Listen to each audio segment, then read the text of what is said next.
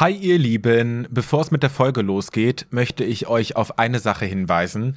Leider, leider hatten wir technische Probleme und Nathalies Mikrofon hat nicht richtig funktioniert. Bedeutet, wir mussten auf eine sehr viel schlechtere Tonspur ausweichen. Es lohnt sich aber sowas von, diese Folge anzuhören. Ich habe extrem viel gelernt, wir haben auch viel gelacht und von daher lasst euch die Folge bitte, bitte nicht entgehen. Und ja, das nur als kleiner Disclaimer. Ansonsten viel Spaß mit der Folge. Ich freue mich riesig, dass ihr zuhört. Echt und unzensiert. Der Podcast mit Tiefgang von GoFeminin. Ja, hallo und herzlich willkommen zu einer weiteren Folge von Echt und Unzensiert. Ich bin's Tino und in der heutigen Folge sprechen wir über Alkohol. Genauer gesagt über Alkoholkonsum. Ein Thema, über das immer noch viel zu wenig gesprochen wird, obwohl rund 90 Prozent der deutschen Bevölkerung, der erwachsenen Bevölkerung Alkohol trinkt und teilweise nicht wenig. Nach Angaben der Bundeszentrale für gesundheitliche Aufklärung haben zum Beispiel im Jahr 2018 in Deutschland 6,7 Millionen Menschen im Alter zwischen 18 und 64 Jahren gesundheitsgefährdende Mengen Alkohol zu sich genommen. Rund 1,6 Millionen Menschen sollen tatsächlich richtig abhängig sein. Auch meine heutige Gesprächspartnerin hatte über viele Jahre mit einer Alkoholsucht zu kämpfen. Mittlerweile ist sie seit über fünf Jahren nüchtern und leistet im deutschsprachigen Raum unfassbar wichtige Aufklärungsarbeit. Ich freue mich sehr, dass sie da ist. Journalistin, Autorin und Podcasterin Nathalie Stüben ist zu Gast. Grüß dich. Hi, danke für das schöne Intro und danke für die Einladung. Sehr gerne. Wie geht's, wie steht's? Gut, gut. Also der Frühling kommt, es ist so schön, diese Sonnenstrahlen im Gesicht zu haben. Ich habe ein leichtes Kratzen im Hals. Ich hoffe, das ist nicht Corona. Mal gucken. Fingers crossed. Ja, aber die Sonne macht auf jeden Fall fröhlich. Das äh, kann ich nur unterschreiben. Nathalie, wie gesagt, ich freue mich riesig, dass du da bist. Ich bin vor vielen Monaten tatsächlich schon auf dein YouTube-Video gestoßen, in dem du über deine Geschichte äh, sprichst. Mhm und es ist krass hängen geblieben und es hat mich sehr beschäftigt. Seitdem bin ich großer Fan von dir und deiner Arbeit und freue mich sehr, dass du heute da bist. Cool. Ja, ich freue mich aufs Gespräch. Ähm, für alle, die dich noch nicht kennen, vielleicht magst du dich am Anfang noch mal kurz selber vorstellen. Wer bist du? Was machst du? Woher kommst du? Mal so ein kleines Allround-Package. Wer ist Nathalie Stüben? Ich komme ursprünglich aus Wuppertal. Ich habe erstmal was anderes studiert, Politik und Medienwissenschaft. Dann war ich auf der Deutschen Journalistenschule in München und habe lange für verschiedene Medien gearbeitet, unter anderem SZ, dpa, Frauenmagazine und hinterher dann länger für den Bayerischen Rundfunk.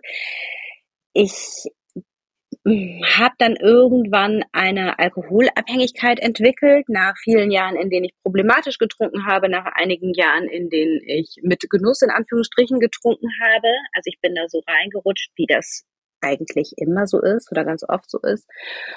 Und als ich dann für den BR nach Rosenheim geschickt wurde, da war ich vier Monate nüchtern, habe mich aber noch wahnsinnig geschämt so dafür, dass ich alkoholabhängig war. Und da entstand aber schon dieser Wunsch in mir, ich möchte damit, also ich möchte einen Podcast zu dem Thema machen, weil ich da schon gelernt habe, dass wir wahnsinnig viele Irrtümer im Kopf haben, wenn es um Alkohol und Alkoholabhängigkeit und Abstinenz geht. Und dann hat es aber noch, ich glaube, äh, drei Jahre gedauert, bis ich tatsächlich mit dem Podcast rausgegangen bin. Also das, ja. das brauchte ein bisschen. Und 2019 habe ich meinen Podcast ohne Alkohol mit Nathalie gestartet. Und daraus hat sich jetzt mittlerweile noch ein YouTube-Kanal entwickelt und ich habe ja auch ein Buch geschrieben.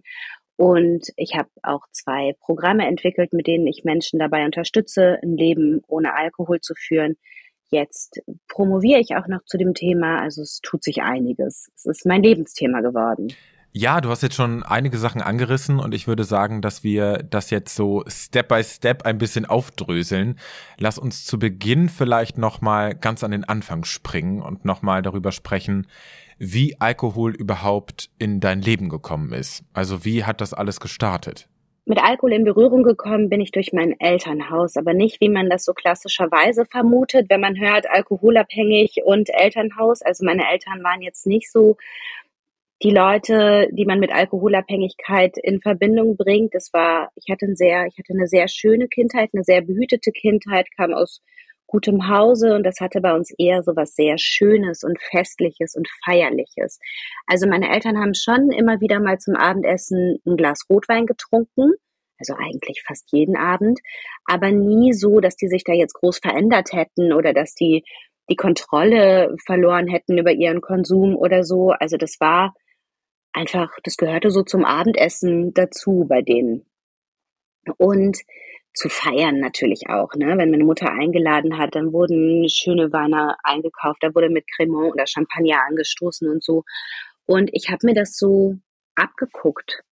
Also für mich war klar, wenn ich groß bin, dann mache ich das auch. Ich mochte meine Eltern sehr gern, also ich mag die immer noch sehr gern. Das, die waren glücklich und die die sind glücklich, die führen ein schönes Leben und für mich war das dann so verknüpft, schönes Leben, aha, da gehört das auch zu, aber gar nicht mal so bewusst, ne? Das war eher so ein, so ein unbewusstes, wie Kinder halt Dinge aufschnappen und lernen. Ja.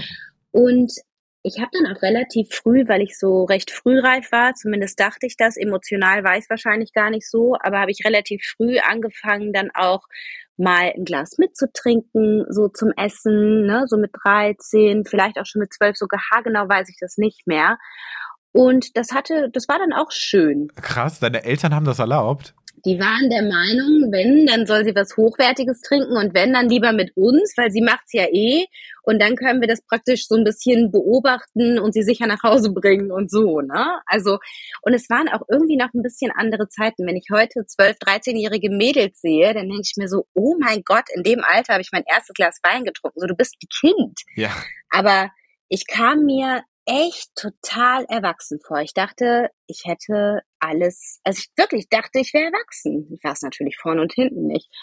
Und mein Hirn vor allen Dingen auch nicht, ne? Und ich habe meinem Hirn also praktisch relativ früh beigebracht, äh, sich an Alkohol zu gewöhnen.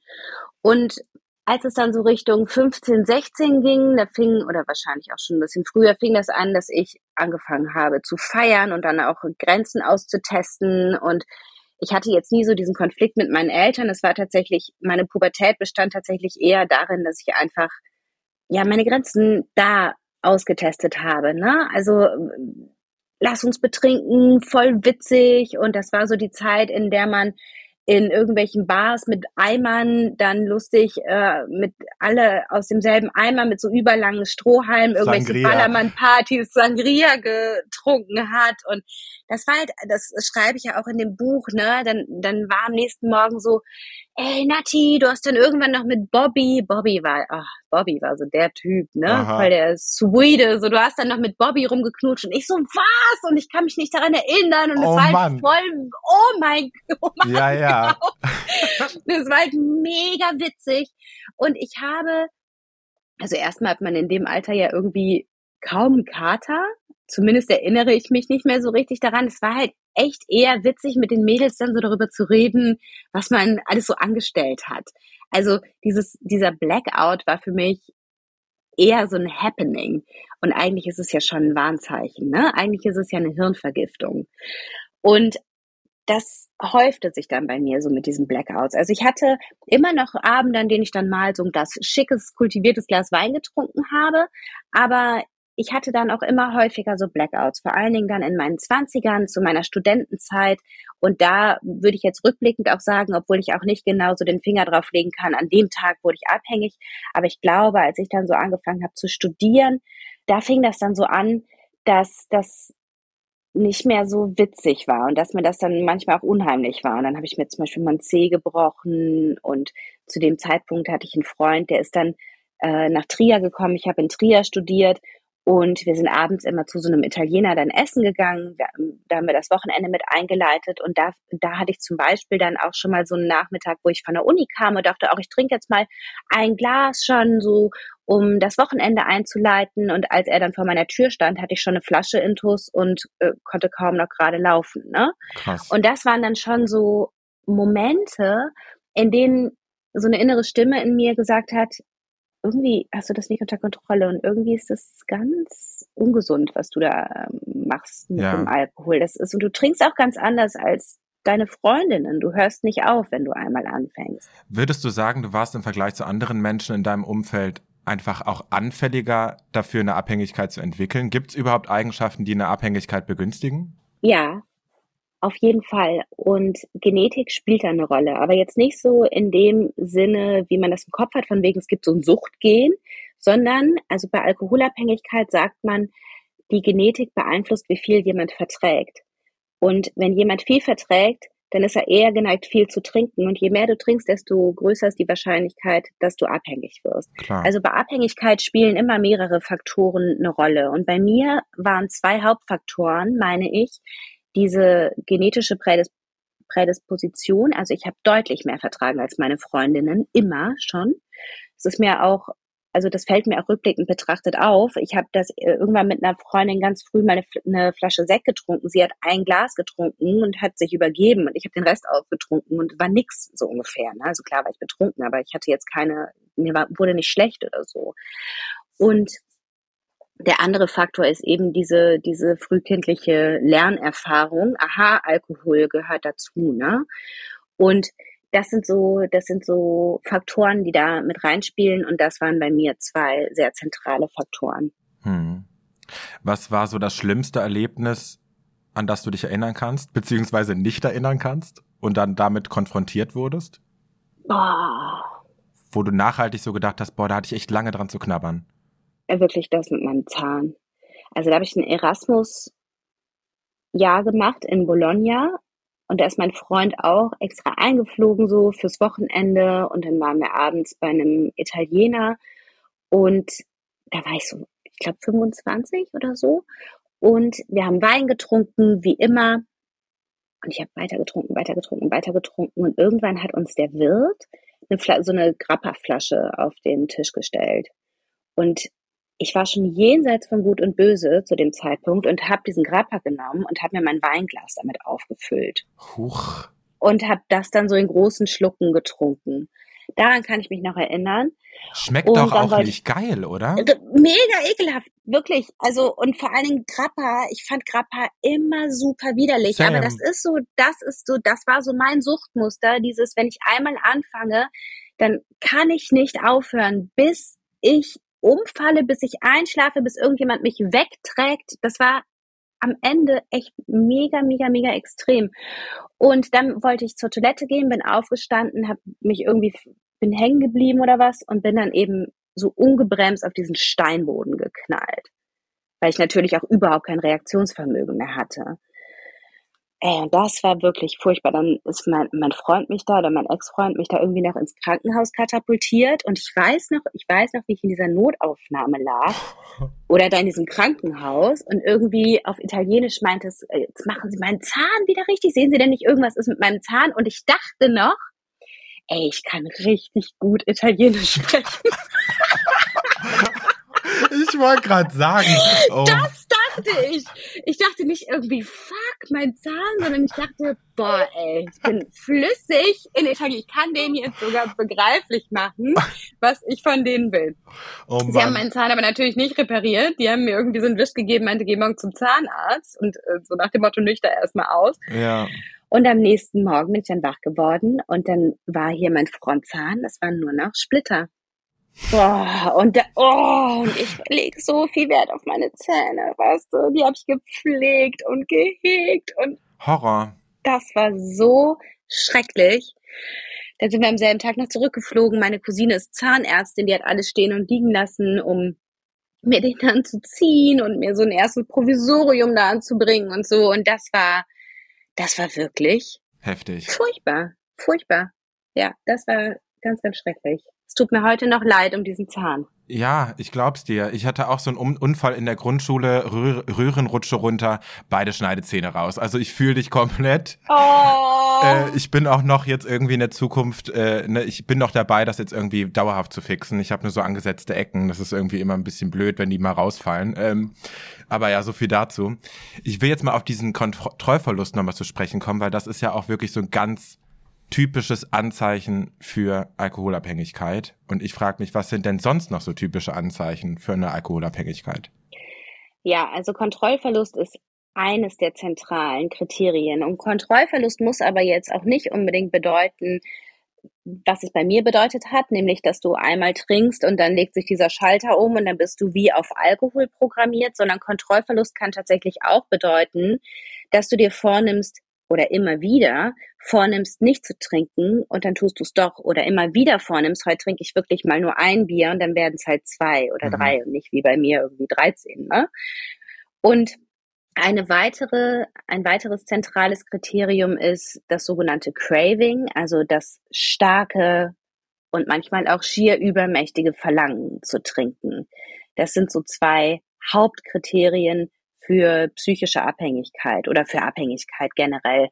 Und das habe ich auch erst relativ spät gelernt. Also ich dachte, das Hauptkriterium für eine Abhängigkeit ist, dass man täglich trinkt und morgens trinkt und Wodka trinkt und ne, das waren so meine Kriterien, die ich im Kopf hatte. Und das stimmt auch, ne? Also dass du, dass du zum Beispiel trinkst, um Entzugserscheinungen zu lindern, das ist genauso ein Diagnosekriterium. Aber kein notwendiges. Hm. Und das wusste ich halt nicht. Also du kannst schon deutlich früher alkoholabhängig sein, als, ähm, als dass du so ein Spiegeltrinker bist, der praktisch immer Alkohol braucht, um nicht, um praktisch zu funktionieren. Das ist meistens zu einem sehr fortgeschrittenen Stadium erst der Fall. Und das war es bei mir halt nicht. Und Deswegen, das war auch ein Grund, warum ich das so lange nicht erkannt habe und warum ich schon immer wieder dachte, also irgendwie, ich habe ja ganz eindeutig ein Problem, aber ich hatte kein Wort für mich. Ich konnte mich nicht einordnen. Ähm, in einem anderen Podcast-Interview oder irgendwo anders hast du mal erzählt, dass du schon mit 17, also schon relativ früh auch diesen Kontrollverlust äh, gefühlt hast und erlebt hast. Würdest du sagen, dass du damals als Teenager schon abhängig warst oder? Tja. Nein, weil jetzt mal so rein streng genommen, wenn wir uns jetzt mal ICD-10 angucken, dann war es bei mir ja nur in Anführungsstrichen dieser Kontrollverlust und vielleicht auch das Craving, aber ich hatte ja sonst, also ich hatte durchaus noch andere Interessen als Alkohol. Ich habe äh, ich habe nichts vernachlässigt, ne? Toleranzentwicklung und sowas hatte ich auch noch nicht. Hm. Also nee. Aber wo genau es dann gekippt ist, kann ich dir halt nicht sagen. Ja, ist halt ein fließender. Das ist ja das Gemeine, weil was heißt das Vernachlässigung, ne? Wenn du irgendwie zehn Minuten zu spät kommst, weil du verkatert bist oder weil du äh, dich immer krank schreiben lässt. Also wo verläuft der jetzt natürlich auch schwierig. Ja. Ich will nochmal auf das Thema zu sprechen kommen, dieses, ne, oft bei Alkohol wird ja gesagt, die Menge macht das Gift, aber ab welcher Menge ist es denn kritisch? Also, ne, ich glaube, man hat vorhin schon rausgehört, bei, selbst bei zwei Bier regelmäßig am Abend ist es schon eine Art von Abhängigkeit, ne? Das ist nicht unbedingt der Fall, aber bei zwei Bier am Abend ist man eindeutig schon im riskanten Konsum. Und der beginnt super schnell. Also das waren, das sind so Werte, da musste ich, als ich die, als ich noch getrunken habe, gelesen habe, musste ich wirklich immer lachen. Ich konnte es gar nicht ernst nehmen. Also das war so einmal, äh, das war mehr als fünfmal die Woche mehr als 0,1 Liter Sekt, also so ein kleines Sektglas. Und da muss ich echt sagen, also Leute, die Alkohol in ihrem Leben haben, trinken meistens mehr. Und deswegen trinken auch so unglaublich viele Menschen riskant. Und deswegen nimmt diese Werte leider auch kaum jemand ernst, obwohl die natürlich nicht unbegründet existieren, weil das Risiko, dass Krankheiten entstehen, wie Brustkrebs, wie Krebs oder so, das ist tatsächlich relativ schnell gegeben. Und es gibt auch keinen risikofreien Konsum. Alles, was unter diesem riskanten Wert liegt, ist tatsächlich nur risikoarm. Mhm. Und sowas wie gesunden Konsum gibt es sowieso nicht. Also das ist tatsächlich ein Mythos, der aber langsam, Gott sei Dank, so gestürzt wird. Ja. Was hast du denn so getrunken an so einem eskalativen Abend, damit man mal so eine Vorstellung bekommt? Ganz unterschiedlich, wie ich so drauf war. Also wenn ich zum Beispiel den ganzen Tag Vollgas gearbeitet habe und nichts gegessen habe, dann war ich nach einer Flasche Wein im Bett und war ausgenockt. Und wenn ich gut drauf war und sagen wir mal, ich habe irgendwie fünf, sechs Tage nichts getrunken und dann wurde ich noch gelobt, weil irgendwas super lief bei der Arbeit und habe ich gut gegessen, dann und dann zog sich der Abend manchmal auch über acht, neun, zehn Stunden und da habe ich natürlich viel mehr getrunken, kann ich gar nicht mehr so genau sagen. Also kannst ja irgendwann auch nicht mehr dran erinnern. Wahrscheinlich nicht, nee. Also drei Flaschen Wein und Longdrinks und sowas. Also da ging schon einiges dann. Ja. Wann wurde dir denn zum ersten Mal bewusst, dass du ein Problem hast? Und wie bist du damit umgegangen? Ich glaube, so dir diese, dieser typische, die typische Herangehensweise ist wahrscheinlich erstmal versuchen, weniger zu trinken. Ja, ja. Kontrollierter klar. zu trinken, ne? Klar. Also, ich weiß nicht, wann mir das das erste Mal bewusst wurde. Ich weiß nicht, wann sich diese innere Stimme zum ersten Mal gemeldet hat. Aber Trinkregeln habe ich viele aufgestellt in meinem Leben. Sehr, sehr, sehr, sehr viele. Und das Gemeine an Trinkregeln ist, dass sie manchmal funktionieren. Mhm. Also das ist, das ist eigentlich das Allergemeinste. Ich kann mich zum Beispiel an eine Zeit erinnern, als ich in München gelebt habe, als ich definitiv schon abhängig war. Und da habe ich gesagt, okay, ich trinke jetzt nur noch ganz schick irgendwo abends ein Glas Rotwein, wenn ich nebenbei einen Text schreibe. Rotwein mag ich nicht so gerne, da kann ich dann viel besser aufhören. Und ich kann mich noch an so einen Abend erinnern, dann saßen sie da mit meinem Laptop und meinem Glas Rotwein und ich konnte mich eigentlich gar nicht auf den Text konzentrieren, weil ich die ganze Zeit dachte, okay, jetzt habe ich schon die Hälfte getrunken. Nee, aber ich wollte ja danach nicht, ne? Ja, jetzt hm, nehme ich jetzt noch einen Schluck und dann irgendwie irgendeinen Satz getippt. Und eigentlich drehte sich aber mein komplettes Denken nur um dieses beschissene Glas Rotwein. Ja. Und irgendwann habe ich es dann ausgetrunken und habe dann krass auch noch mit mir gehadert, habe den Laptop zugeklappt, bin nach Hause gegangen, habe mich gezwungen einzuschlafen und dachte am nächsten Morgen, ha, ich krieg das hin. Ich kann das. Ich kann Alkohol in mein Leben integrieren.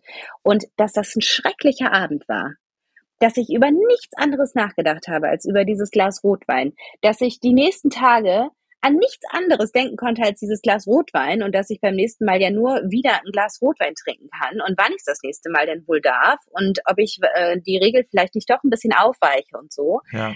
Das erscheint mir im Nachhinein so traurig, weil es ist, das ist eben das Dove an diesem kontrollierten Trinken in Anführungsstrichen. Es geht so wahnsinnig viel Energie dafür drauf und schlussendlich klappt es doch nicht. Ja. Und das ist etwas, ich weiß nicht, ob mir das, ob ich das jemandem geglaubt hätte, aber wenn mir jemand gesagt hätte, hör ganz auf, es ist so viel leichter, es ist so viel leichter als dieses ewige, ah, vielleicht kriege ich so hin und vielleicht kriege ich so hin. Und ich wünschte, mir hätte jemand gesagt, Mädel, was du da machst, das ist alles schon Teil der Sucht, weißt du, dass es mal klappt und dann mal wieder nicht klappt. Ja. Du spielst ja einfach gerade russisches Roulette. Lass es ganz sein. So leg die Waffe weg, dann wird's leicht. Ja. Dann ist der Krieg vorbei. Aber klar, dieser Gedanke, für immer verzichten zu müssen, hat, war für dich einfach unerträglich. Ja, klar. Ja, war für mich unerträglich, sehr, sehr lange, ja. Inwiefern hat denn dein Umfeld von deiner Sucht mitbekommen? War das, war dein krasser Konsum irgendwie Thema? Weil deine Abstürze konntest du ja schlecht verstecken, oder? Ja, also bei meinem Arbeitgeber nicht. Da ist es nicht so aufgefallen. Da bin ich halt immer da gewesen. Ich habe keine Schicht verpasst, nichts. Ich habe immer abgeliefert. Und da denke ich im Nachhinein, ey, da muss mal jemand gerochen haben, wie sehr ich, weil ich habe mich ja auch mega verkatert zur Arbeit geprügelt, ne? Hm.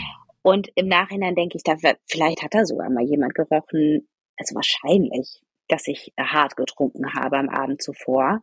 Aber ich hatte ja auch so ein Partygirl-Image.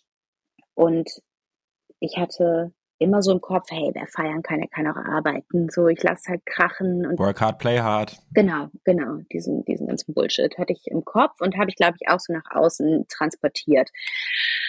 In meinem Umfeld war es dann schon mal Thema, so ganz zum Schluss bei meinen Freundinnen, dass die dann schon meinten, ey, du warst wieder so krass unterwegs oder dass, ähm, dass ich einen Freund von mir angerufen habe und der mich am nächsten Morgen dann wieder angerufen hat und meinte, ey, ich habe kein Wort mehr verstanden von dem, was du mir da gesagt hast, ne? Oder dass ich zu einer Freundin, die habe ich irgendwie nachts um vier angerufen, meinte, komm noch zu mir, kann ich mich nicht mehr dran erinnern, komm noch zu mir, lass mal noch feiern und dann wollte die nicht und dann habe ich die richtig zur Sau gemacht anscheinend und das war dann auch schon richtig, richtig unheimlich. Aber der Witz ist, dass also so ganz zum Schluss, glaube ich, ist es schon gebröckelt, so in meinem, in meinem unmittelbaren Umfeld.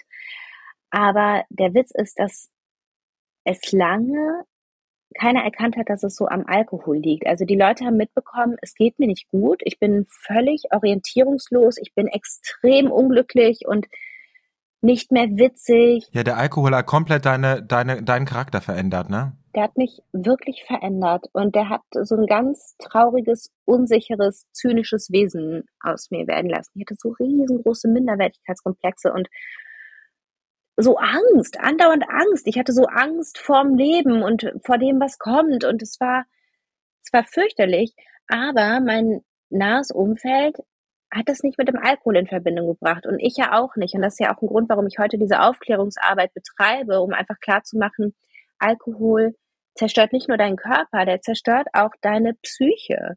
diese depressiven Episoden, diese Anxiety, diese permanente Sorge und Angst und dieses, dieses, dieses permanente fiese Bauchgefühl, dass, dass du nicht stimmst, dass dein Leben nicht stimmt und so. Wenn du viel Alkohol trinkst, dann hat das ziemlich sicher einen sehr großen Einfluss darauf. Und das alles habe ich nicht gesehen, das alles hat mein Umfeld nicht gesehen. Und ich kann mich noch daran erinnern, dass meine Mutter meinte, dass das daran liegt, dass ich mich zu dick fühle. Ich war ja, also Alkohol macht ja auch sehr dick aus verschiedenen Gründen. Hm. Und das stimmte auch. Ich habe mich, ich habe mich viel zu dick gefühlt. Ich habe mich super unwohl gefühlt in meiner Haut zu der Zeit. Und ich weiß noch, dass eine andere Freundin dachte, das liegt an meinen ganzen Dates, aus denen nie was wurde. Oh Wunder, ne? Wer so, also ja. komisch, dass da keine gesunde Beziehung raus entstanden ist. Und die dachte, das liegt, das liegt halt an meinen Tinder-Eskapaden und daran, dass ich da irgendwie immer nur so komische dass sich da immer nur so komische, kranke Sachen draus entwickelt haben. Was auch stimmte. Das hat mich natürlich auch total Klar. niedergeschmettert, weil ich wollte ja einen Mann, ich wollte ja jemanden, den ich lieben kann und der mich liebt. Und das wollte ich ja so, so, so sehr. Aber das Kernproblem war der Alkohol und es hat, das, das haben, das hat eigentlich keiner erkannt. Nee. Ich habe auch, ich muss jetzt irgendwie gerade an so eine Story denken von dir, die du mal erzählt hast. Da ging es darum, dass du in deiner Küche gesessen hast, ich glaube in der WG, und dein Mitbewohner hat dich gesehen. und da hast du dann halt am Küchentisch gesessen oder was auch immer und hast dir ein Gla Weinglas nach dem nächsten reingepitcht. Mhm. Und äh, da war dann irgendwie auch so eine Aussage von dir gefallen, so ja, mit Alkohol bin ich halt auch einfach kreativer, kann besser schreiben, alles super. Mhm. Und für ihn war das tatsächlich irgendwie auch dann irgendwie okay. Und dann war irgendwie aber der, der Vergleich gesetzt worden, ja, hättest du da mit einer Crackpfeife gesessen, hätte er natürlich das irgendwie ein bisschen stutzig gefunden. Und ich finde, dieses Beispiel bringt ganz gut auf den Punkt, wie krass Alkohol verherrlicht wird in unserer Gesellschaft. Und vielleicht jetzt die Frage an dich, woran liegt das denn? Es hat so viele Ursachen. Da habe ich ja in meinem Buch ein ganzes Kapitel drüber geschrieben. Ne?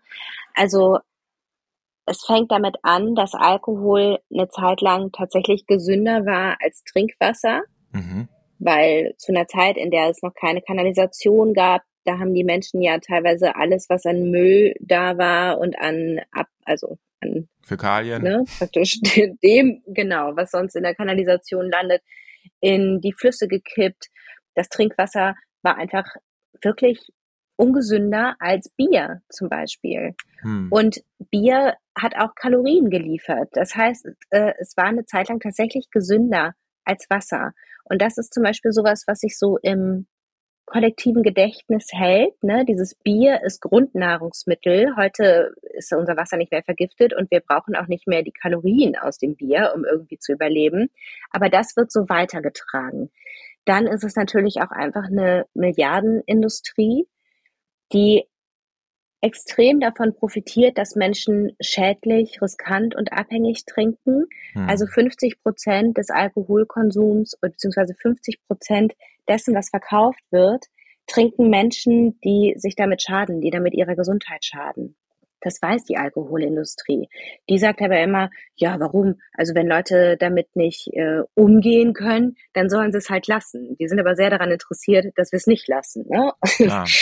Also das ist auch so eine Sache, die damit reinspielt. Und das, und das trifft natürlich auf eine Bevölkerung, in der über 90 Prozent trinken.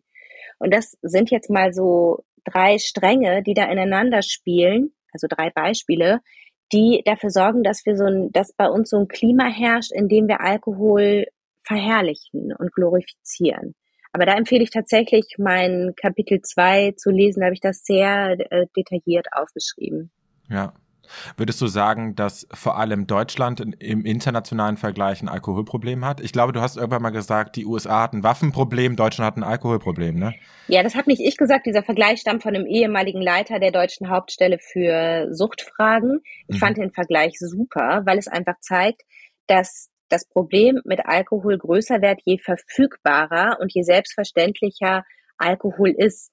Also in den USA kommt es ja zum Beispiel andauernd zu irgendwelchen Schießereien oder Unfällen, wo Kinder im Walmart ihre Mütter erschießen und sowas, weil, weil da einfach eine loaded gun ist im, äh, in der Tasche. Ja. Und so ähnlich ist das beim Alkohol auch. Je mehr Leute unbedacht diese Mengen in sich reinschütten, desto mehr Leute werden auch abhängig. So ist es einfach. Desto mehr Leute kriegen Brustkrebs und Magenschleimhautentzündungen und Angststörungen und Depressionen und so weiter. Also je verfügbarer und je verbreiteter so eine Droge ist oder so ein Gefahrengut, sage ich mal, desto häufiger knallt es halt auch.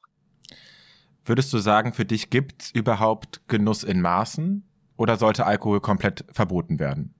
Nee, den gibt es. Den gibt es. Also wenn ich mir zum Beispiel meinen Mann angucke, das ist so jemand, der trinkt, der trinkt alle Jubeljahre mal irgendwie einen Radler oder einen Whisky oder sowas. Und da macht er sich aber keine weiteren Gedanken darüber. Hm. Oder jetzt waren wir letztens, äh, letztens auch schon wieder fast ein Jahr her, waren wir beim Geburtstag meiner Cousine und dann hat sie halt so Cremant rumgereicht und hat er so ein Glas getrunken und ich schwöre dir, das war für ihn so, ja, okay, dann trinke ich halt mal ein Glas und dann war, dann war das raus aus seinem Kopf. dann hat er sich keine weiteren Gedanken darüber gemacht. Er würde nie auf die Idee kommen, im Supermarkt eine Flasche mitzunehmen für zu Hause. Der würde nie auf die Idee kommen, sich darüber, also dem beschäftigt das nicht weiter. Und ich glaube, das ist unproblematischer Konsum. Und ich habe da auch mal mit ihm drüber geredet und da meinte er zu mir, ja, hast du recht. Auf der anderen Seite heißt das ja nicht, dass ich safe bin. Also wenn ich jetzt aus irgendeinem Grund, sagen wir mal, der würde wieder anfangen, Fußball zu spielen und dann wäre das total nett, abends immer so ein, so ein Radler zusammenzutrinken und so, da meinte er eben auch, und das fand ich so einen guten Hinweis oder so einen guten Gedanken, da meinte er auch, dann kann es bei mir ja auch kippen, sobald hm. das so eine Regelmäßigkeit bekommt. Und das ist einfach so wichtig zu wissen. Es ist nie so, dass wir in einem Stadium so feststecken und safe sind. Dieses Risiko besteht einfach immer. Und deswegen, nee, von Verboten halte ich da nichts, aber sich darüber bewusst zu sein, was man da tut, das ist einfach ganz, ganz wichtig. Und sich darüber bewusst und sich darüber im Klaren zu sein, wie schnell es halt auch kippen kann. Und dass es nicht so ist, dass wir irgendwie hier meinen Mann Stefan haben mit seinen zweieinhalb Radlern im Jahr und dann den äh, gebeugten Mann, der seine Ehe verloren hat und seinen Führerschein und irgendwie vor den Trümmern seiner Existenz steht, sondern dazwischen ist eben ein riesengroßer Graubereich mit allen möglichen Formen von uh, ist vielleicht doch schon eine schlechte Gewohnheit, oh, ist vielleicht doch schon ein Problem und oh ja, ist auch schon Abhängigkeit. Ja, man muss auch dazu sagen, Alkohol macht halt einfach abhängig. Da braucht man keine mentalen Vorbelastungen, die dazu führen, dass man abhängig wird, sondern es reicht alleine einfach regelmäßig zu trinken. Oft ist eher der Grund für die mentalen Vorbelastungen. Übrigens lässt sich die Suchtforschung nicht einig, ne? ob eine Dro ob es praktisch nur eine Frage der Zeit und der Menge ist, bis Menschen abhängig werden, mhm. oder ob es doch gekoppelt ist, ob es praktisch Menschen gibt, die immun sind gegen Sucht. Man weiß es nicht. Mhm. Also diejenigen, die, die eher annehmen, ja, es ist eine Frage von Menge und Zeitraum praktisch. Da, da geht es ja, geht's ja im Grunde darum, ja, die, ein, die sterben dann praktisch früher und deswegen werden sie nicht abhängig. Während es eben auch sein kann, dass es Menschen gibt, die einfach nicht abhängig werden. Man, mhm. weiß, man weiß es nicht. Aber okay. Fakt ist, einige, viele werden es. Ja. Ähm, lass uns gerne wieder zurückkommen auf, auf deine Suchtgeschichte. Äh, und jetzt vielleicht auch die Frage, wann du letztendlich wirklich gemerkt hast, ich muss wirklich komplett mit diesem Alkohol aufhören. Hast du da so einen Schlüsselmoment gehabt? Ähm, nee, als ich es gemerkt habe, nicht. Also das war so ungefähr in meinem letzten Jahr, da war ich so 29, 30. Da wusste ich, kontrolliertes Trinken ist eine Illusion. Das, das funktioniert nicht. Und da wusste ich auch, mein einziger Weg raus würde darin bestehen, ganz aufzuhören. Aber ich habe mich das nicht getraut. Ich dachte, ich müsste mich dann ein Leben lang Alkoholikerin nennen. Und das war für mich die absolute Horrorvorstellung, mit diesem Begriff auf der Stirn oder vor mir rumlaufen zu müssen. Da dachte ich, ich dachte echt, das kann ich nicht bringen. Das hm. kann ich nicht bringen. Und ich habe mich auch sehr, sehr, sehr geschämt. Also ich hatte auch Angst davor, dass wenn ich aufhöre, dass Leute dann denken, ah, okay, die war so abhängig und ich dachte zu der Zeit auch noch, so, das sei meine Schuld. Ich hätte, ich hätte das selbst praktisch in den Sand gesetzt. Das waren so die zwei Hauptgründe dafür, dass ich echt lange noch gebraucht habe, also ich finde das lang, so ungefähr ein Jahr, um wirklich den Schlussstrich zu ziehen. Und dann hatte ich halt diesen einen Morgen, an dem ich mal wieder neben irgendeinem nackten Typen wach geworden bin und den angeguckt habe und dachte, wer ist das? Wie heißt der? Kommt irgendwie bekannt vor, ich weiß nicht mehr, wie der heißt. Hm.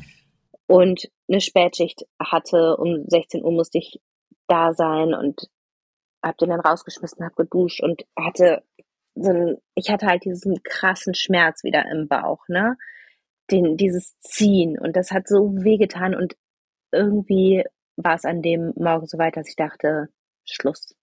Schluss. Das war nichts Besonderes, ne? Ich bin so oft so aufgewacht, haargenau so, aber an dem Morgen war es einfach wahrscheinlich allen Morgen zu viel. Und da habe ich dann den Entschluss gefasst, aufzuhören.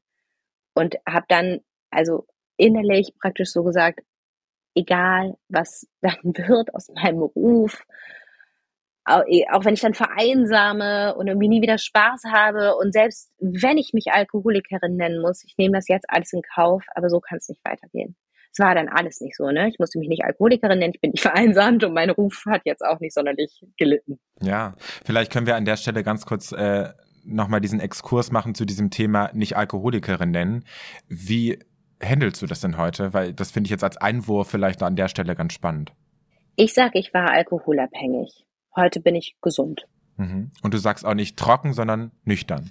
Richtig, ich sag nüchtern. Ich mag das Wort trocken einfach nicht. Das kam dann bei mir relativ schnell, dass ich gemerkt habe, okay, wenn ich das jetzt mein Leben lang oder wenn ich diese Abstinenz jetzt angehen möchte, dann möchte ich eine Sprache finden, mit der ich mich wohlfühle mit der ich auch ein Leben lang gerne leben möchte. Und trocken zählt nicht zu diesen Begriffen, nass zählt nicht zu diesen Begriffen und Alkoholikerin zählt auch nicht zu diesen Begriffen. Das sind, das hat für mich einfach nicht, das, das, da wollte ich nicht mit hantieren. Das ist aber eine total subjektive Meinung, ne? Das heißt nicht, dass die falsch sind oder doof sind oder irgendwas. Das war einfach etwas, mit dem ich nicht so zurechtgekommen bin. Ja. Und mit dem Begriff Alkoholikerin war es eben genauso. Und heute muss ich auch sagen, klar, ich würde im Traum nicht darauf kommen, jetzt nochmal ein Glas Wein zu trinken oder so. Und ganz davon abgesehen, dass mich das auch nicht interessiert. Aber ich bin gesund. Ja. Ich bin keine Alkoholikerin mehr. Ich bin gesund. Wie hart war es denn letztendlich für dich, dann auf diesen Alkohol zu verzichten? Welche Entzugserscheinungen hast du vielleicht auch durchlebt? Entzugserscheinungen hatte ich keine. Das wusste ich aber, das kannte ich ja. Ich hatte ja bis zuletzt immer mehrtägige Pausen dazwischen. Äh, was ich hatte, waren so diese Momente, in denen ich das Verlangen hatte zu trinken, ne? Die Cravings, klar. Aber so insgesamt war es viel leichter, als ich dachte. Okay, das krass. ist so krass. Das ja. ist so krass. Ich weiß noch, dass ich da manchmal saß und dachte, darf das so leicht sein? Mhm. Das, wie kommt das? Ich dachte echt, mir steht so die, die mir stehen die hardcore krassen Monate bevor. Und also wenn überhaupt was hart war, dann tatsächlich eher so dieses, okay, ich merke, jetzt, jetzt lüftet sich langsam so der Schleier. Ich sehe, was ich angerichtet habe und wie viele Jahre ich teilweise auch in den Sand gesetzt habe. Ich habe dann bemerkt, wie leistungsfähig mein Kopf ist. Ich habe bemerkt, wie, wie schön das Leben sein kann und wie, wie groß es ist und wie, wie viel Spaß es mir macht, mich sportlich zu betätigen. So, ich wusste das alles von früher, aber das kam so wieder und das war dann eher schwer zu ertragen, dass ich dachte, fuck, wieso habe ich das nicht viel früher gemacht? Hm. Und was mir echt Angst bereitet hat, war, ich habe mir lange nicht so richtig über den Weg getraut. Ich dachte, hoffentlich mache ich damit weiter. Hoffentlich kommt nicht wieder irgend so ein beknacktes Argument von wegen, hey, vielleicht kann ich doch mal irgendwie ein Glas trinken oder so. Hoffentlich se setze ich das nicht alles wieder aufs Spiel und verkacke es wieder. Das war eigentlich eher das, was mich gequält hat. Aber nicht dieses, oh Gott, ich darf nicht trinken oder so. Es war relativ schnell bei mir ein, wie Daniel Schreiber, das ist der Autor des, des Buches Nüchtern, wunderbarer Mensch und Autor, gesagt hat, es wird dann irgendwann zu einem, ich muss nicht trinken. Nicht ich darf nicht, sondern Gott sei Dank, ich muss nicht mehr. Hm. Und das kam bei mir relativ schnell. Sicherlich auch, weil ich mich eben auch in dieses Thema eingearbeitet habe. Hattest du mal so einen Schockmoment, äh, wo du aus Versehen was zu dir genommen hast, wo Alkohol drin war? Weil oft wird ja gesagt, so ein Tropfen Alkohol und man ist sofort wieder rückfällig. Ist da überhaupt was ja, das dran? Stimmt und hattest, nicht. Nee. Nee, nee, das stimmt nicht. Das stammt noch aus, aus einer Zeit von vor Jahrzehnten. Nee. ähm, hatte ich, da, damals wusste ich das noch nicht, dass das nicht, dass das nicht stimmt. Und zwar war ich da ungefähr ein Jahr nüchtern. Mhm. Oder lass mich mal kurz überlegen. Bisschen weniger. Und da war ich schon schwanger. Also es ging, es ging bei mir dann, äh, also wirklich, das war so krass. Ich habe aufgehört zu trinken und mein Leben nahm so krass Fahrt auf. Ich habe dann plötzlich so mega steil Karriere gemacht. Ich meine, es lief ja vorher schon gut, ne? Aber ja. plötzlich stand ich vor der Kamera und habe irgendwie äh, mega coole Beiträge gemacht. Und dann habe ich Stefan kennengelernt, meinen Mann, habe mich in den verliebt und dachte plötzlich so krass, da ist er ja, der Mann, mit dem ich mein Leben verbringen will. Dann war ich irgendwie zwei Wochen später hat er bei mir gewohnt, anderthalb Monate war ich schwanger. Das ging so mega schnell. Also da muss ich im Nachhinein auch sagen, krass, also wüsste ich gar nicht, ob ich das jetzt auch mal so machen würde. Also doch, ne, klar. Mit ihm jetzt schon, aber ja. ich würde es jetzt nicht jedem raten, der aus so einer Abhängigkeit gerade kommt. Klar. Und war ich, glaube ich, ein halbes Jahr, also ich glaube, ich war im sechsten Monat schwanger und dann hat eine Freundin von mir geheiratet in Holland. Und dann gab's so die Hochzeitstorte und ich dachte schon, boah, geil, Hochzeitstorte und habe die gegessen. Mhm. Und dann ging's so, weil ich gemerkt habe, da ist Baileys drin. Hast du es körperlich gemerkt? Nee, also das war nicht so, dass das plötzlich äh, ich glaube, es war eher Adrenalin, was mir da äh, ins Blut geschossen ist. Also ich war plötzlich wie in so einer super krassen Stresssituation, weil verständlich. Ich dachte, oh mein Gott, ich habe oh mein Gott, ich habe Alkohol zu mir genommen, weißt du? Und es war gerade so dieses Leben, wo ja. ich dachte, jetzt jetzt kriege ich ein Kind und ich dachte, das wäre schon gar nicht mehr, ich dachte ja immer, es wäre gar nicht mehr möglich für mich irgendwie Kinder zu kriegen, weil A, ich finde keinen Mann und B, wie soll ich neun Monate nicht trinken und jetzt habe ich Stefan und ich habe dieses Baby und ich habe dieses Leben und ich habe diese Karriere und es ist alles irgendwie da und jetzt geht alles, alles wieder von vorne los. Das, das halte ich nicht aus und dann bin ich rausgerannt und ich habe durchaus auch eine melodramatische Seite und habe mich dann so in den Sand geschmissen auf die Knie und habe gesagt, Stefan, es geht Nein. nicht Nein! so ungefähr.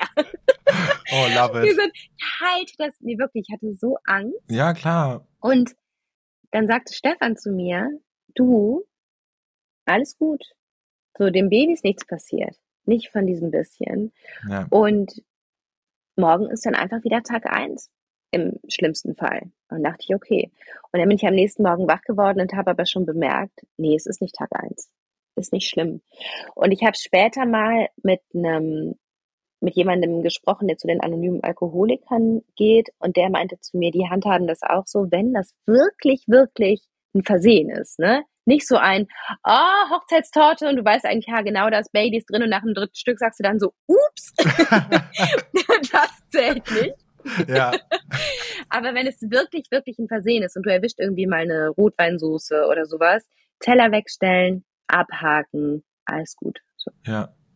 Du hast jetzt gerade die anonymen Alkoholiker angesprochen und was ich bei dir irgendwie total krass finde, ist, dass du das alles so ein bisschen auch mit dir selber ausgemacht hast. Ne? Du hast dir keine professionelle Hilfe geholt, du hast keine Therapie gemacht und bist halt auch nicht zu den anonymen Alkoholikern gegangen. Ich frage mich an der Stelle, warum nicht? Bei den anonymen Alkoholikern war ich einmal, das hat nicht gepasst. Eine Therapie kam für mich irgendwie auch nicht in Frage und ich weiß auch nicht, irgendwie, ich habe angefangen, an dem Tag, an dem ich mich dazu entschieden habe, aufzuhören, habe ich halt angefangen, Podcasts zu hören. Und das waren damals eben US-amerikanische Podcasts, weil es da in Deutschland noch nichts gab. Hm. Und dann habe ich angefangen, mich systematisch in dieses Thema einzuarbeiten und irgendwie hat's ja funktioniert, ne? Es ging ja, dass ich, dass ich nicht getrunken habe. Ich habe dann angefangen, mir Strategien abzugucken, selbst zu bauen, habe immer mehr verstanden, hatte immer weniger auch das Bedürfnis zu trinken. Und irgendwie hat es, bin ich nicht auf die Idee gekommen, mir da professionelle Hilfe zu suchen. Ich habe es auch irgendwie gar nicht so mit mir in Verbindung gebracht. Ich dachte, nee, Klinik und sowas, das ist dann für die, die körperlich abhängig sind. Und so stimmt natürlich nicht. Es gibt total gute Therapeuten, die da auch ambulant helfen, ne? Aber nee, das war einfach gar nicht so, war einfach nicht so mein Weg. Ja. Boah, das klingt so easy peasy tatsächlich. Was würdest du denn Leuten nee, raten? es war nicht easy peasy, Ja. ne? Also das nicht, das wirklich nicht. Also vor allen Dingen auch so dieses, dass du dann echt auch mit dir selbst konfrontiert wirst. Und was, was echt auch krass war, dass ich gemerkt habe, krass, dieses Selbstbild, das ich hatte, von wegen so jetsettende, männermordende Frau, das ist halt so überhaupt nicht, ich bin überhaupt nicht ich, so ich bin so spießy unterwegs und eigentlich auch eher ruhig und ich habe so eine große introvertierte Seite und so und das passte alles überhaupt nicht zu dem, was ich mir da über die Jahre hinweg konstruiert habe. Ich gehe voll ungern auf Partys, weißt du, sag das mal Partygirl. Und das, das ist schon krass, das so nach und nach einstürzen zu sehen und dann zu denken, okay, also mit Alkohol gibt's mich nicht mehr, aber wer bin ich ohne Alkohol? Es entsteht plötzlich so ein komplett leerer Raum, ne? Richtig. Und das so nach und nach mit dem zu füllen, wer du wirklich bist und dann vielleicht auch zu sehen, okay, habe ich mich jetzt gerade mal verrannt, bin ich nicht, aber kann ich auch einfach wieder lassen und dann immer mehr so zu sich zu finden. Das ist total schön. Das ist aber manchmal auch richtig, also anstrengend und unheimlich auch oft. Ja. Hast du auch Freundschaften verloren? Ja, aber das waren keine Freundschaften, das waren so Saufbekanntschaften, ne? Also das waren dann irgendwelche Typen oder Mädels, wo ich wusste, so, ich habe jetzt irgendwie schon eine Flasche Wein intus und jetzt will ich noch ordentlich weitermachen, die kann ich anrufen. Und Hm. die trinken genauso viel und kommen deswegen nicht auf die Idee, mir zu sagen, hey, mach mal langsam. Das hat sich von heute auf morgen erledigt. Aber die Freundschaften, die auf Zuneigung zueinander basierten und auf ehrlichem Interesse und auf ähnlichen Interessen, die sind geblieben. Ja. Die haben sich verändert, so. Das ist klar, ich gehe mit denen nicht mehr feiern bis in die Puppen, aber das sind nach wie vor meine, meine Freunde. Ja. Und wenn jemand in deinem Beisein was trinkt, dann ist das für dich auch vollkommen fein. Ja. Also klar, irgendwann wird's langweilig, ne? Wenn Leute anfangen, so betrunken rumzulallen, wobei ich da jetzt einen, fällt mir spontan eigentlich auch keiner ein, der das in meinem, ist vielleicht auch gar nicht mehr so witzig, wenn ich daneben sitze. Ja. Also, ich bin jetzt nicht so die, mit der man sich betrinken will. nicht mehr. Nicht mehr. Aber ähm, nee, also das, das triggert mich nicht. Ist nicht so, dass ich dann denke, oh, ich würde jetzt auch gern. Zum Beispiel auf diesem, aber was, was schon ist, also auf diesem Geburtstag, den ich eben angesprochen habe, auf dem Stefan dann so ein Glas Cremant getrunken hat, das war nach Ewigkeiten. Ich meine, war ja auch Corona, ne? Wir sind ja auch kaum ausgegangen und nix. Und da dachte ich echt so, krass, ein Miniglas Sekt und er ist irgendwie ein bisschen verändert. So der Blick wird so ein bisschen verschleierter und er wird so ein bisschen dümmlicher irgendwie. mhm. Also ich weiß gar nicht, wie ich das sagen soll, aber da dachte ich schon, boah, Wahnsinn. Und du trinkst 0,1 Liter Cremant und verlierst unheimlich an Attraktivität so für mich. Ja, voll das spannende Phänomen, weil ich hatte das auch noch nie, ne, dass Mhm. ich nicht getrunken habe, aber Leute um mich rum. Ne? Irgendwie ist man halt immer entweder mit dabei oder nicht. Ja, spannend.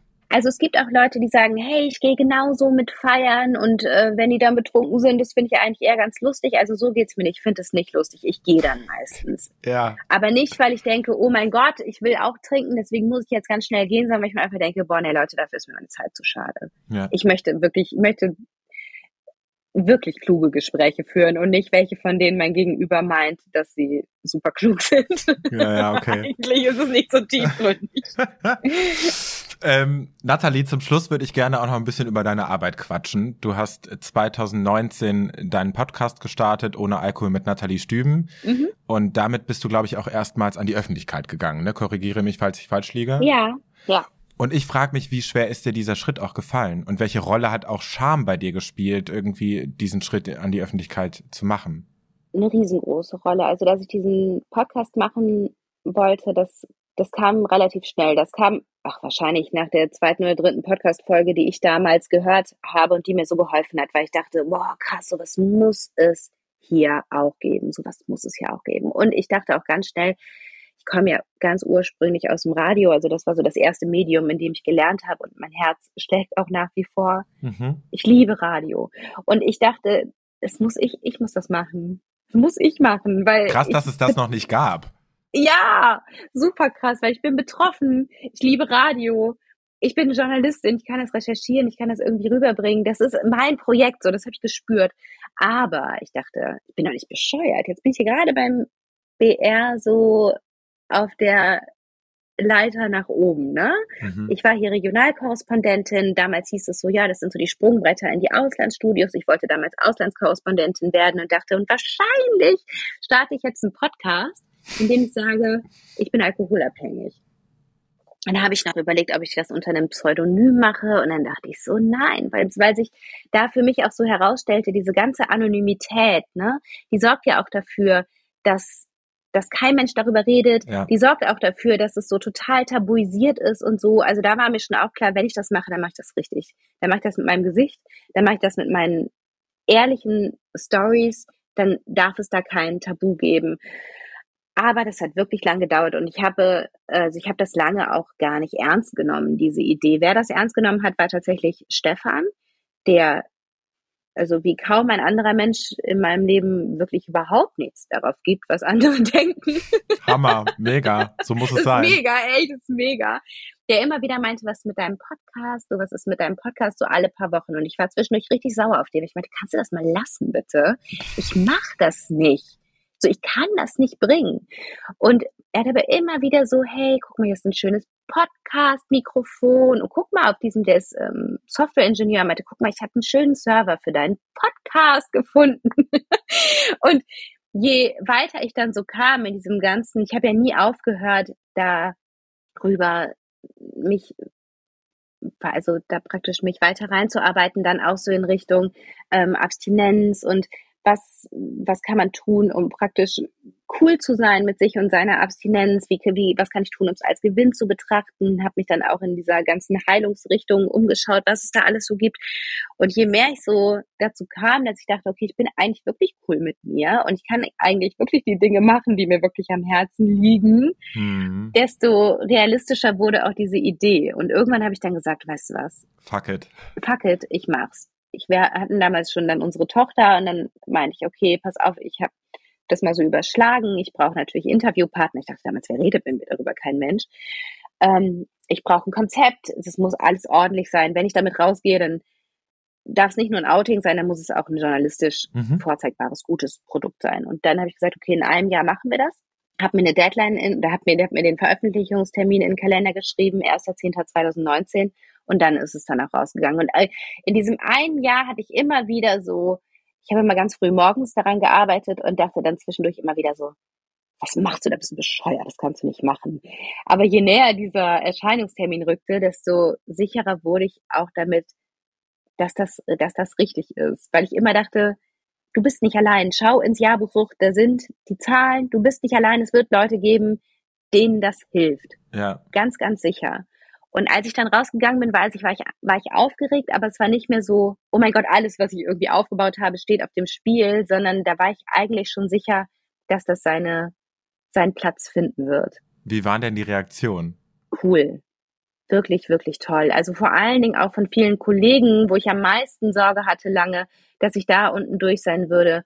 Das war, also ich weiß noch, dass ich diese ersten Wochen nach dem Podcast-Launch, da war ich ja auch sofort im Frühstücksfernsehen und bei drei nach neun und tausend Interviews und ich weiß nicht was, dass ich da wie in so einem Rausch war, echt. Hm. Und zwischendurch dachte, ich bräuchte eigentlich echt mal eine Minute oder einen Tag, um so zu checken, was hier gerade passiert. Hm. Aber das konnte ich damals noch nicht so gut. Also das war ja nach dem Buch ähnlich. Da habe ich dann mittlerweile gelernt, mir solche Tage dann auch zu nehmen. Aber damals dachte ich, wow, krass, geht voll durch die Decke. Ich muss alles mitnehmen, was irgendwie geht. Ne? Ja. Und das war, ja, das war toll. Ja, da kommt ja, kam jetzt einiges auch dazu. Und du hast jetzt schon dein Buch angesprochen. Du machst auch, hast einen eigenen YouTube-Channel hochgezogen. Und äh, du hast am Anfang auch erzählt von deinen Coaching-Programmen, die du entwickelt hast. Genau, Coaching ist das nicht, ne? Aber ja, das sind so zur Unterstützung. Ja. ja. Wie kann man sich sowas vorstellen? Da kommen dann Leute zu dir und dann sprichst du einfach über ihre Geschichte und gibst ihnen ein paar Tipps und Hilfestellungen? Nee, diese Programme, also da habe ich praktisch zusammengeschrieben, was mir geholfen hat und habe praktisch all dieses, dieses ganze Wissen, das ich mir da über die Jahre angeeignet habe, mit dem kombiniert, was mir persönlich geholfen hat, mit meiner Geschichte kombiniert und habe es praktisch auch so journalistisch aufgezogen nach dem Motto, ähm, das und das ist das Hintergrundwissen, das du benötigst, um folgende Situation zu überstehen. Das und das ähm, habe ich gemacht und die und die Übung hilft dir jetzt dabei, praktisch das selbst zu machen. Und so, so ist das aufgebaut. Und das funktioniert sehr gut. Also ich bekomme wahnsinnig positive Rückmeldungen. Ich werte das jetzt auch wissenschaftlich aus. Ich bin mal gespannt, was dabei rauskommt, weil mir natürlich schon auch klar ist, dass eher so die Leute schreiben, bei denen es funktioniert. Ne? Bei anderen ist auch wieder so ein Schamthema. Wenn es nicht funktioniert, dann melden sich die Leute meistens nicht. Ja. Ähm, aber mal gucken, was dabei rauskommt. Ja. Und das sind so die beiden Programme, mit denen verdiene ich Geld. Mittlerweile habe ich ja auch fünf Mitarbeiterinnen und Mitarbeiter, die äh, mit mir das Ganze stemmen. Und dann habe ich eben diesen öffentlichen Bereich, YouTube, Podcast, Newsletter, Instagram und so, wo ich informiere und motiviere und ja, aufkläre. Ja, mega cool.